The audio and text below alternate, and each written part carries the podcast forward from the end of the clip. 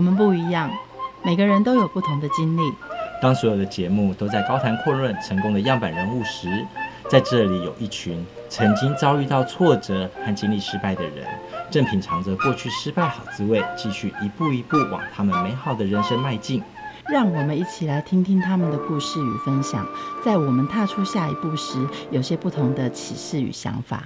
欢迎收听《失败好滋味》，我是 Rico，我是贝大小姐，简直是欺人太甚！我要反击到底，我要把他告到死，告到倒，告到他青春不在。你告赢了，他告输了，他又上诉，那就是我青春不在，他 永远没完没了啊！然后你有多少钱可以跟他这样告来告去啊？可是我要争一口气，只要我有一口气在，那争到了之后呢？这口气能当饭吃哦。但是现在被人家欺负打压成这样子，我们又奈何呢？难道就算了吗？这世界没有公平正义可言了吗？一定有啊，可是有时候不一定是要这样告来告去啊，告了真的会赢吗？去碰到恐龙法官，司法不公，都碰过啊，不是吗？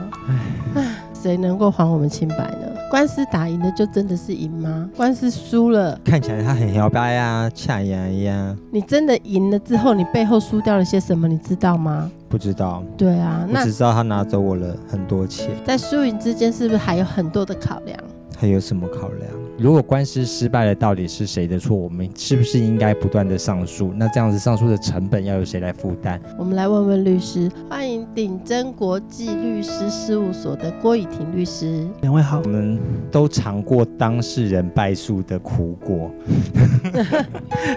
其实，如果我们当事人败诉，我们通常都是检讨法官、检讨律师，还有检讨这个社会司法不公。那你觉得这些都该检讨吗？还是还有哪一些事情没没有检讨到的？基本上哦，就是当事人在面临败诉的时候，他会有心中很多的怨怼，所以他看到的一切，他都认为要检讨，甚至包含检讨总统也不会太意外啦。但是毕竟呢，我们在法律上是一个讲究一证据的一个制度，就是当事人来说，他败诉的最大的第一个理由就是他的证据不足。所谓的证据不足呢，其实有两种，第一个是说你的证据是有缺的，那第二个是说呢，你认为说你有这个证据。譬如说，你有拿一个不动产的一个买卖的官司，然后呢，就说，哎，我是所有权人啊，我现在要请求对方搬离我的住处。那我说我有土地所有权状，就说我赢了啦。哦，那个我有土地所有权状之后，只要一进去，法官判我就赢了。结果呢，哎，发现什么？既然输了。对，既然输了。然后当事人就说，这什么？这什么问题？是恐龙法官啊？对，或者是说这是不是法官被买通？对对之类的，是不是？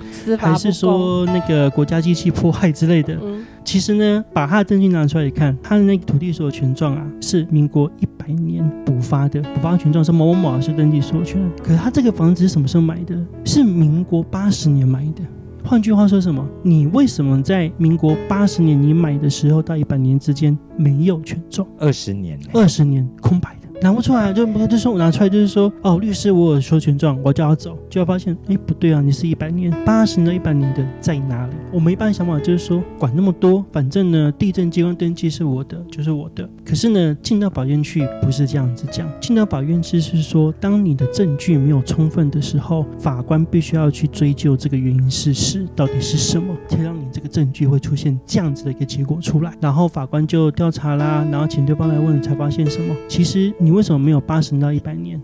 是因为这个房子你只是一个借名登记的出名人。当初八十年买的时候是借你的名字来登记，可是实际上房子是你买的，不是？是譬如说有可能是对方的爸爸或对方的妈妈。买的，因为他是实际上出钱的，所以当然第一次的房子的权状会在他手上，这个叫借名登记关系。那这关系是法院上有承认的，是目前其实蛮多民事纠纷或者是在继承案件里面会发生的这个问题。当这个房子的形式上所有权人跟实质上所有权人不一样的时候，这种情况的话要怎么去解决？就后来法官查出来了，哦，难怪你为什么没有？因为因为你不是所有权啊，这间房子不是你买的。法官就问说：这样子哦，你是你的，那你花多少钱买的？什么时候买的？买的契约还在不在？你跟谁买的？一般的民众就不会想到这些，他就说：哦，对哦。啊，这个到底是什么买的？就是故事的背后都还有另外一套故事。对，其实，在每一个你看到的一个证据，其实它都代表一个故事。很多的民众当下就是说，处于一个想要很急着主张自己权利的状态之下，他不会静下来去思考说这个来龙去脉是什么。所以他认为一个稳赢的官司，然后就法官就认为说你没有理由啊，因为你不是所有权的。那既然现在结果是败诉了，证据有不足了，那之后就补证据喽。有些证据是可以补，有些证据是不能补。是啊，黑函被人家低调怎么补？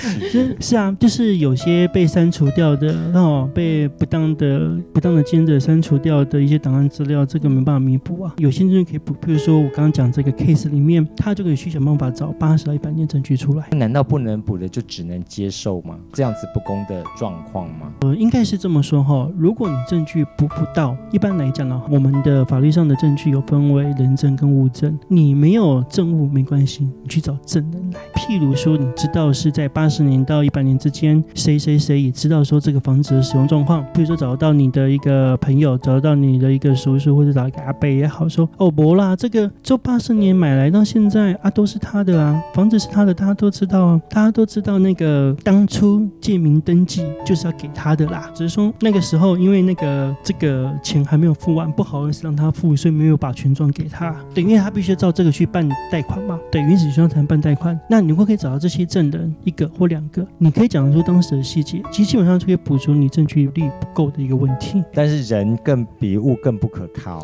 应当代机干挖下地带，我还要再去理你，这个麻烦。这个人证问题的话就很现实啦，因为我之前承办另外一件案件是说哈，找得到证人。证人说好啊，其实证人他当时的第一次反应是跟我想的差不多，就是说的确是我们当事人讲这个事是没有错。可是呢，证人后来知道是说他其实没有足够的物证，他是很重要的一个证人，他就来给我们开条件，真的哦，两个还是亲戚关系哦，然后还开条件。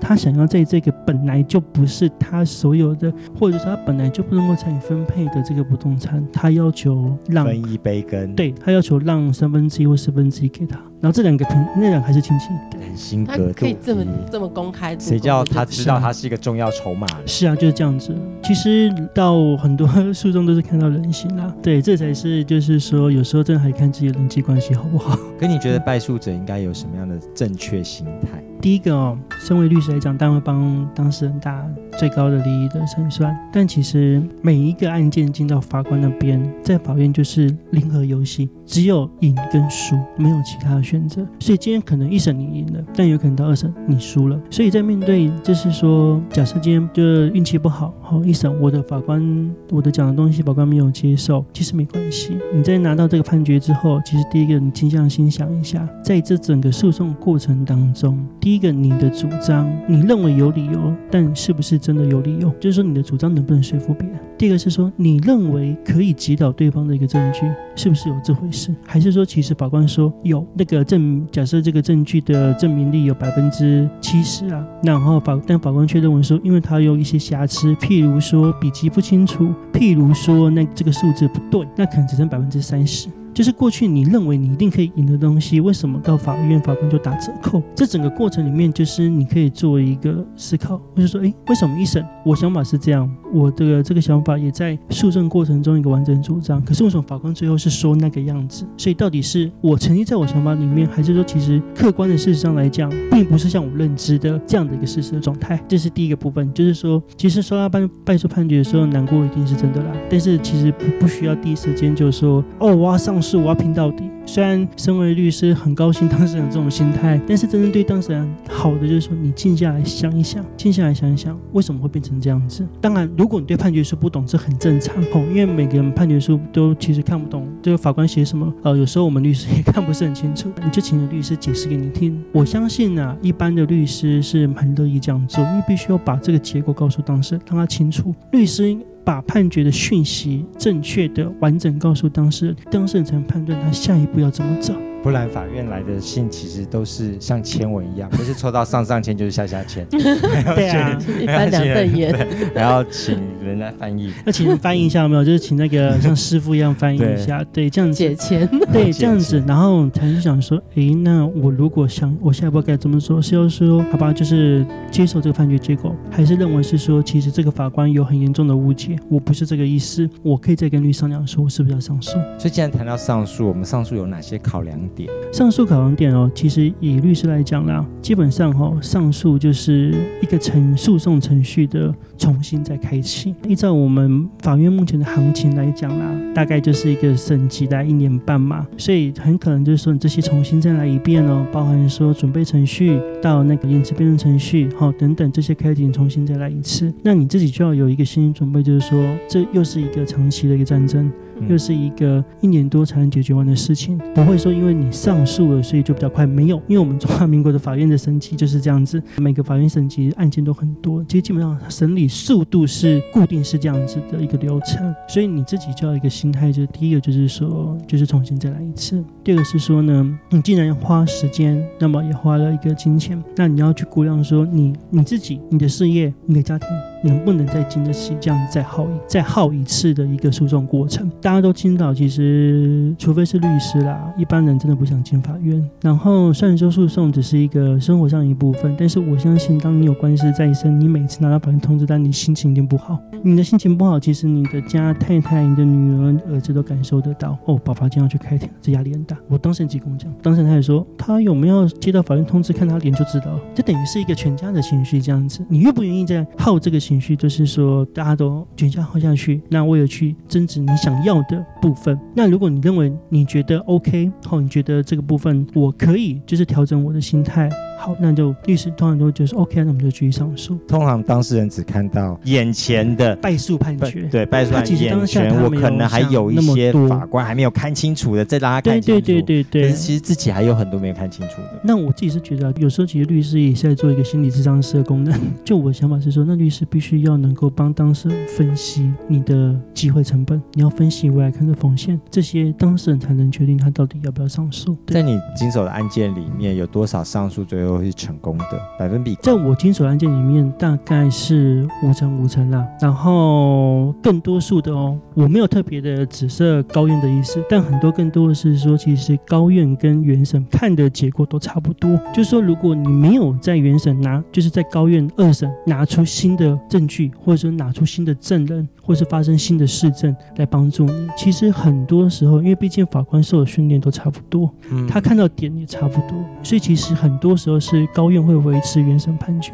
如果以这样的话，你怎么来解读很多的冤狱事件？为什么到后来又被人家炒起来翻盘？因为其实哈，冤狱事件是看个案啦哈，但是如果说哈，就我了解是一个刑事案件的冤狱哈，因为其实它会扯到很多程序。第一个，警察抓到犯人之后，他会有一个警询、警察询问，警察询问完之后呢，他会到检察官侦查询问，侦查讲完这样询问没问题之后，好起诉法院，一审法官再问，法官不服，二审法官在问。假设这案件可以上到最高，三审法官在问，一共有五六个程序，这有五六个程序。换句话说什么呢？以法官来讲，他就有三个法官在看这个案件，他很容易会有不同的意见，这是第一个。不同想法。不会啊，按照你刚刚说的，因为他们的受过的训练差不多，所以他们的意见几乎雷同。呃，有些时候案件是这样，但是有些冤狱案件其实不是。对，那当然这部分会关系到所谓的证物的齐不齐全，还有就是说在侦查官的侦查笔录做的有没有完整。为什么呢？因为在这个刑事犯罪里面，谁是第一次跟这个犯人接触的？是警察跟检察官。所以呢，一般来讲，然后我们会就是说会去看说我要如何了解案件事实，我就会去找侦查笔。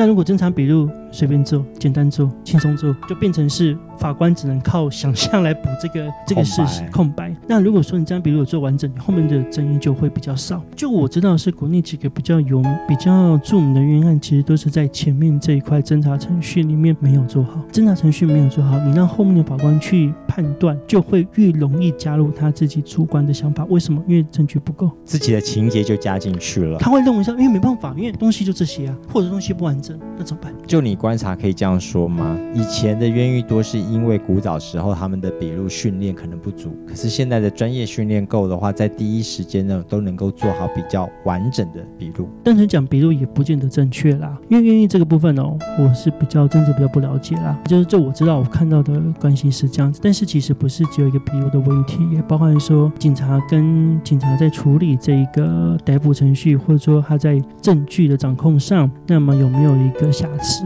收到了败诉通知，其实马上想的就是我要上诉，这都是很多的剧情片告诉我们的。但是，对一般，但是在上诉之前，我们其实还有哪些管道或者是哪一些事情要做呢？第一个就是我刚刚讲的嘛，哈，就是说上诉之前，就是你自己准备好，然后你可以去思考是说，哈，你到底要不要进行上诉？哎，还是说你觉得继续打官司没意思哦？就是又要再花个一年半到两年，又花很多钱律师费，还是说我就直接来跟对方来谈，哈，来谈一个作为和解？那其实是啦，因为对方的话，不管是谁赢谁败，在一审谁赢谁败，大家都知道一定会打二审，所以呢，其实对方也会了解到，就是说一样是一个时间成本，啊，一样是个金钱成本，而且搞不好他二审就输，这很难讲。所以其他都还处在一个不是很确定的一个心态上。其实这时候是还比较能够协助，就是说你用谈的方式来解决你们的问题。因为如果到二审后，我跟你讲，那个二审的赢的人哦，很确定的啦，基本上上三审几率不高啦。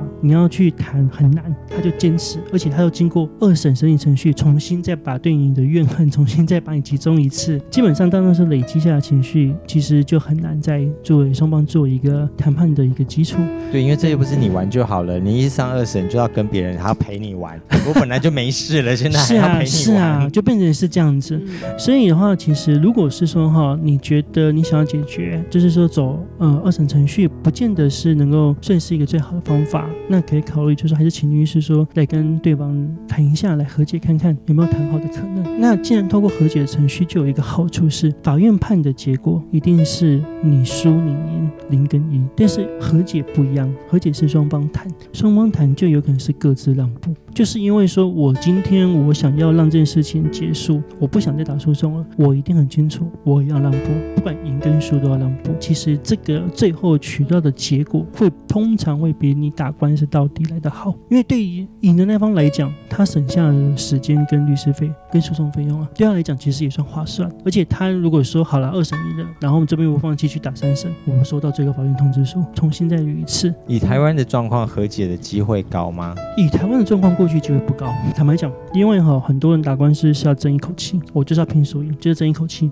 其实有时候会被这一口气害死的，是啊，有时候因为你自己过于在意这一口气，导致说真的，你可能你后来你事后你会发现，你人生的精华大概十年都在打跑，都在打诉讼，为了一口气可以拼十年。是啊，因为很这种，嗯，一审、二审、三审啊，啊，假设好了，中间有让你翻译的机会，让你变更一审，啊，更一审、更二审再上诉，没有讲十年是有点夸张，但是至少五六年跑不掉。就会想我稍微争一口气，而且人往往会有争一口气，然后让自己就是越来越瞎。我觉得后来就变成，我不能这样形容当时，但是后来变得就是对每件事情都很敏感，然后对每件事情都觉得你现在做的是在侵害我，在害我，在害我。下一个意思就是主张我权利，然后呢也不太能够容许别人的一个错误，就整天就变成就说，不然怎样，我告你哦，我告你哦。你这样我告你哦，好难相处哦，就变成是很难相处。但那我觉得你自己心态也扭曲，而且说真的，你整天在想这种事情，我相信对你的工作上也没有帮助。你每天在拉到一个紧绷的状况。对啊，每天精神很紧绷。我就每一次，我一个这个当事人跟我讲，每次看到收到法院的那个开庭通知后，吼，然后就会觉得哦，为这位抽搐，丢一下。然后每次看到对方写的诉状，就会气到睡不着，真的气到睡不着，说整篇满口胡言，他律师都帮他写这种乐色话。对，那我我整天解释说不是，因为律师当然是帮他对方当事人讲话。然后他说他为什么可以写这种东西出来？明明都伪造文书。我们只能跟劝当事人说，其实不用看待那么严重，因为律师本就是帮各自当事人主张权利，但是讲各自好的啦。你认为这个样子写会不会有产生什么效果？那其实要看法官啊，不是说他写什么法官就接受啊。那不是大家拼文笔了吗？呃，也可以这样说，对啊，就是说，就是收到诉状来，那看到这种，他说哦，好几天都睡不着，然后就是好不容易情绪下来，某一天又看到，又再看一次，然后心情又睡不着，到下次开庭，我想那这样子人生是何苦？其实，在第一审的时候，大家都打架了，打过了，然后到上诉之前，其实有很多的事情伤害也造成了，而且他可能比当时的事件伤害更多。如何去弥补这样子的关系或过错，或者是你有什么建议？大部分的诉讼的给人的感觉是比较负面的，但是当然也有是比较正面的啦。正面的就是我进承办一个案件哦，然后这女儿跟她爸爸感情不好，因为她的爸爸就是在外面有小三，他认为不是那么的照顾家庭。然后呢，这个案件是他爸爸哦，他就买一个房屋跟这个承租人啊租给他们去开餐厅，那么有一些冲突。误会就上法院，因为我不认识爸爸，就是我认识这个女儿。然后女儿那时候就来找我，然后那时候女儿就觉得，呃，她爸爸又发生这种事情啊。然后因为不是很亲，所以也不是很积极，然后就给的证据当然是不是很完整。然后就第一次开庭的第一开庭当然就被电，因为我们东西有少。那去找那个爸爸，然后爸爸就很惊讶的跟我说，诶，为什么我女儿东西没有很完全的给你？但他其实有给他女儿，可是他女儿东西没有完全给我。因为他女儿自己也有公事业在忙啊，他跟他爸爸感情不是那么好，当然就比较敷衍。他爸爸一开始也没有讲，可后来解释有发现到这一点，然后他是觉得，哎，就是这样子是不是其实妨碍到女儿啦，会耽误到女儿的事情？随着案件慢慢的去进行哦，其实以客观上的证据跟事实来说是对我们不利啦。对，而且他女儿带我去他爸爸那边，后我们去场勘，然后做一个那个情况的一个了解。他带我们去嘛，他女儿就会跟他。爸爸就开始有些互动，然后他也就慢慢就是，哎，他爸爸在做什么？结束之后，我们就一起来吃个饭，然后他爸爸就开始讲这个过程是什么，然后为什么发生这件事情，还有当初呃为什么会选择就是在这里买买房屋之类的哈。后来之后才知道，就是说，等一下爸爸当初买在这边是因为是希望说，呃，有个地方出租，那么租金的收入可以去照顾，就是他妈妈跟他女儿。这个因为不爱其实是爱的，因为他不太，他爸爸不太会表达，然后呢。通常面对女儿的时候，他会比较沉默，因为他自己知道自己曾经可能婚姻上有瑕疵，但是其实他的一直以来就是说，他他给他们的，我想父爱，还有就一直给他们的就是这些照顾，从来都没有间断过。然后因为是这样子，所以他就什么都给他女儿最好的，所以其实开销很，其实他爸爸才会就是说很积极的去找。一个就是说赚钱的方法，然后才会有这个案子一个发生。然后透过几次，因为每次来都要跟他的父亲开会嘛，就反而让他女儿跟他的就是爸爸接触机会变多很多。啊，然后其实他爸爸也，他爸爸也当然就讲一些以前他们的故事，其实很多事情是这个女儿不知道的。他他是另外一个父女的沟通，对对，他他他其实是不知道的。然后到后来就是官司结束，虽然就是输了，意料之中啦，输掉了。然后但是呢，他我那我我记得还蛮深刻。一开始他来找我说啊。随便了，反正我爸的事情哦，就弄弄就好了。但是结果到后来法院宣判那一天，是他他女儿自己打电话告诉我说，我爸案子怎么了，判决结果是怎样。然后输了之后呢，他自己就是帮他爸爸来问，就是说这个案子没有翻盘的可能，上诉机会怎么样？他想要帮他爸爸赢，反而赢了一个爸爸回来，胜诉就没事了吗？胜诉就没事了，其实。很多时候就是就很拽啦，反正胜诉会觉得很开心，有没有？去强制执行有没有？但是有时候其实你会，但当你就是爽过之后，就爽一夜就好。爽过之后，你冷静下来，你会发现你可能就算是胜诉，可是你是付出一个很高的代价。什么样的案例是胜诉也是一种败诉？呃，这个就我办承办经验里面，这是在兄弟里面正餐里面然后的一个案件哦，因为那个父亲留下的遗产多，嗯，重点是就是说妈妈还在，大家就。开始去在争父亲遗产的时候，就开始自己去互相拉拢妈妈。那不是没有什么好吵的啊，妈妈二分之一，其他人。除以二，是不是都写得好好？通常都这样讲，可是实际上其实不然。妈妈也会有私心，妈妈都有私心，可能比较偏重哪个儿子，或者是哦，这、是哪个儿子哦，就是在爸爸病危的时候就开始努力讨好妈妈，平常对妈妈不理不睬哦，把玩接过来，然后跟他说：“妈，你垮了，亲妈剩下我在照顾你娘了啊。”那个之后爸爸如果不在了哈，那、你要怎么办？就我对你最关心，这其实很常见，对，这是其实非常常见一件事情，对，就变成说妈妈这边也会有点动摇。摇。如果妈妈动摇了，事情就变得更复杂。这时候你会发现，人是一个很有趣的一个一一种生物。你会发现人是一种很恐怖的生物。没有，我觉得有时候没有啊。有时候我觉得很有趣，就是说人真的可以因为自己个人的喜好跟傲物，然后去做一个特别的一个表示。真的有妈妈因为是这样子，然后或者说特别去宠小儿子或者宠老大，而讲出跟证据完全不一样的话。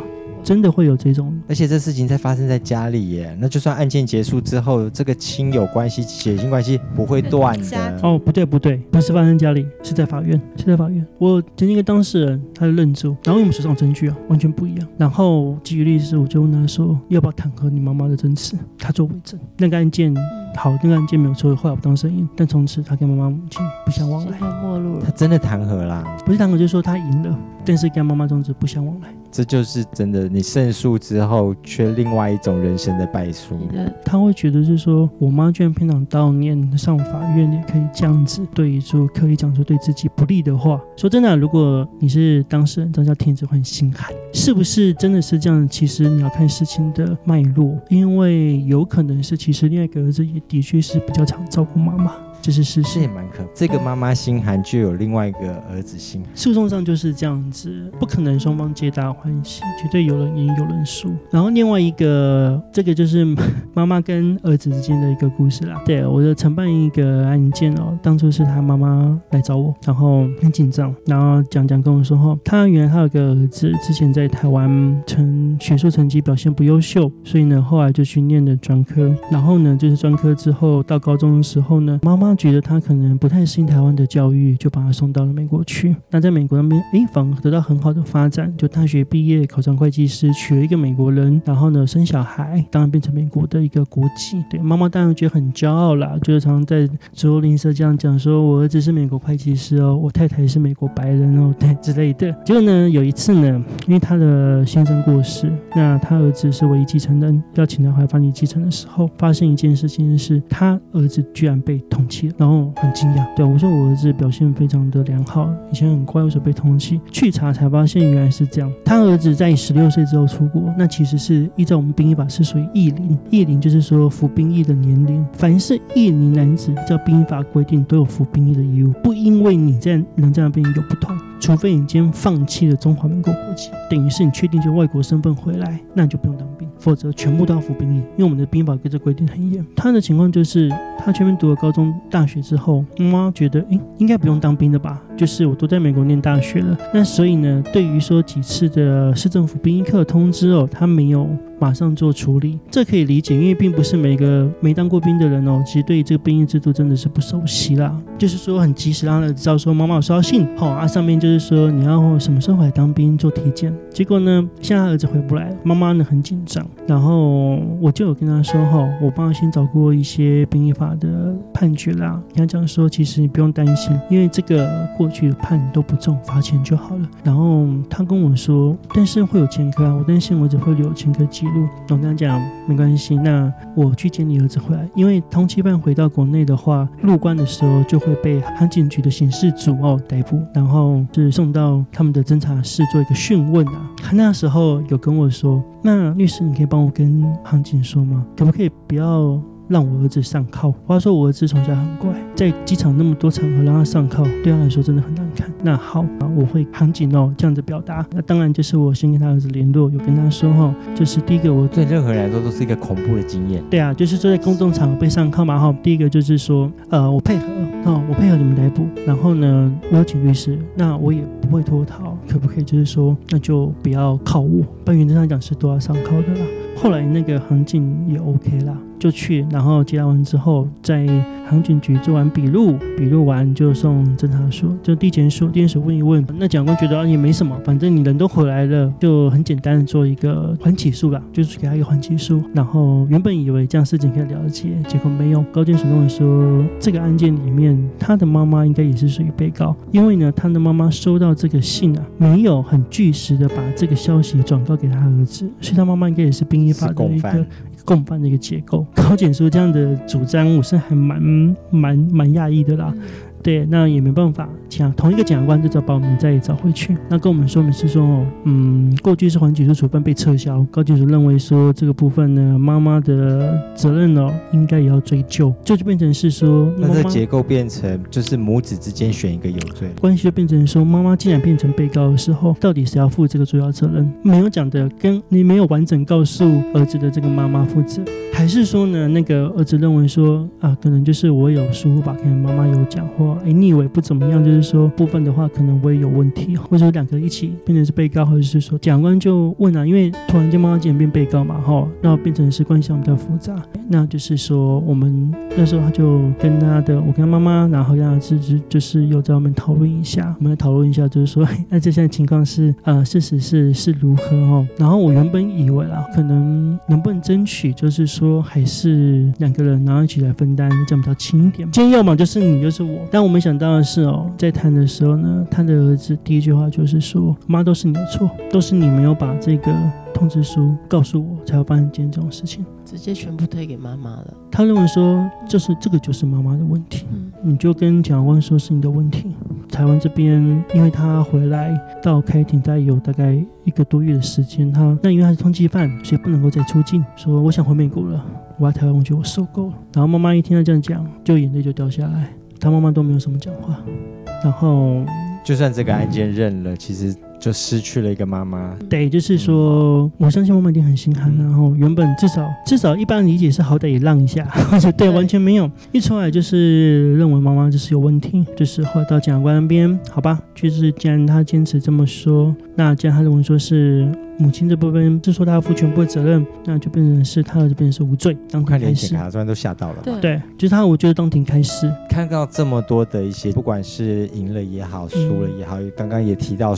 就算赢了，某种程度在整个家庭上，一辈子的爸爸妈妈也都输掉了。对，那你有什么建议对这些当事人来说？虽然说我是律师啦，但是啊，我一直相信一个理念，就诉讼哦，永远只是一种工具，而不是目的。没有一个人就是生就是打官司就跟我说，我就是要进法院打官司，我爽这样子。我想不会有人这么无聊，那一定是要解决你的一个纷争，解决你一个需求，才有进法院这个需要。如果说今天，呃，你可以有。不同于诉讼上的一个选择，一样可以解决你的纷争。但其实并不是说每一个就是都要进到法院去争啊。对，因为毕竟其实打官司是一个很辛苦的事情。那特别是在亲人之间，其实都是对彼此亲情的一种反复的伤害。因为你可能一审数落他，二审数落他，到三审。所以在对于像家事争产的那个案件里面，我会比较建议说，其实有时候双方静下来想一想，毕竟都是。你爸爸留下的财产，那他们，你爸爸一定不愿意看到你们为了父亲的财产而争成这个样子。有时候事缓则圆呐，能有一个圆满的结局，才是最符合双方的利益。谢谢。节目的最后，一起来听佳佳带来的《没有错》，我们下次见，拜拜。想想那时如果有说出口。做事情非的空洞，梦在梦中的迷宫，眼泪没有错，怪只怪自己错过。人去楼空的黑洞，悬在空中的中空，爱你没失败。